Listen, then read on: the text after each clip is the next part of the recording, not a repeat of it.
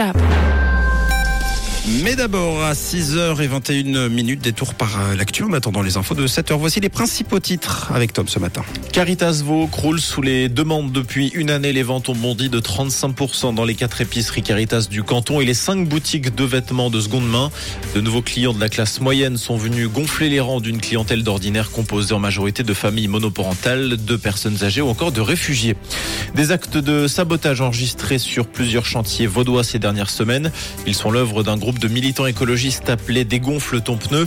Ce mouvement aurait visé à plusieurs reprises l'entreprise Orlati. Des camions de chantier ont été dégonflés, notamment sur le site de Bioleur-Jula. Une plainte a été déposée et une enquête est en cours.